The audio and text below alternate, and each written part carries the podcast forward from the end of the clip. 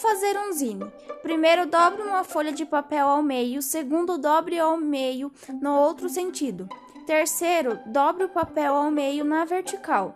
Depois, desdobre e corte o zine só a linha do segundo meio. Quinto, dobre o papel ao longo da dobra horizontal. Sexto, empurre o papel de modo a formar um sinal de mais. Sétimo, dobre as pernas superior e inferior do sinal de mais. Depois, dobre a perna esquerda do sinal no sentido horário e faça um vinco. Depois é só pensar no tema e fazer a arte nas páginas.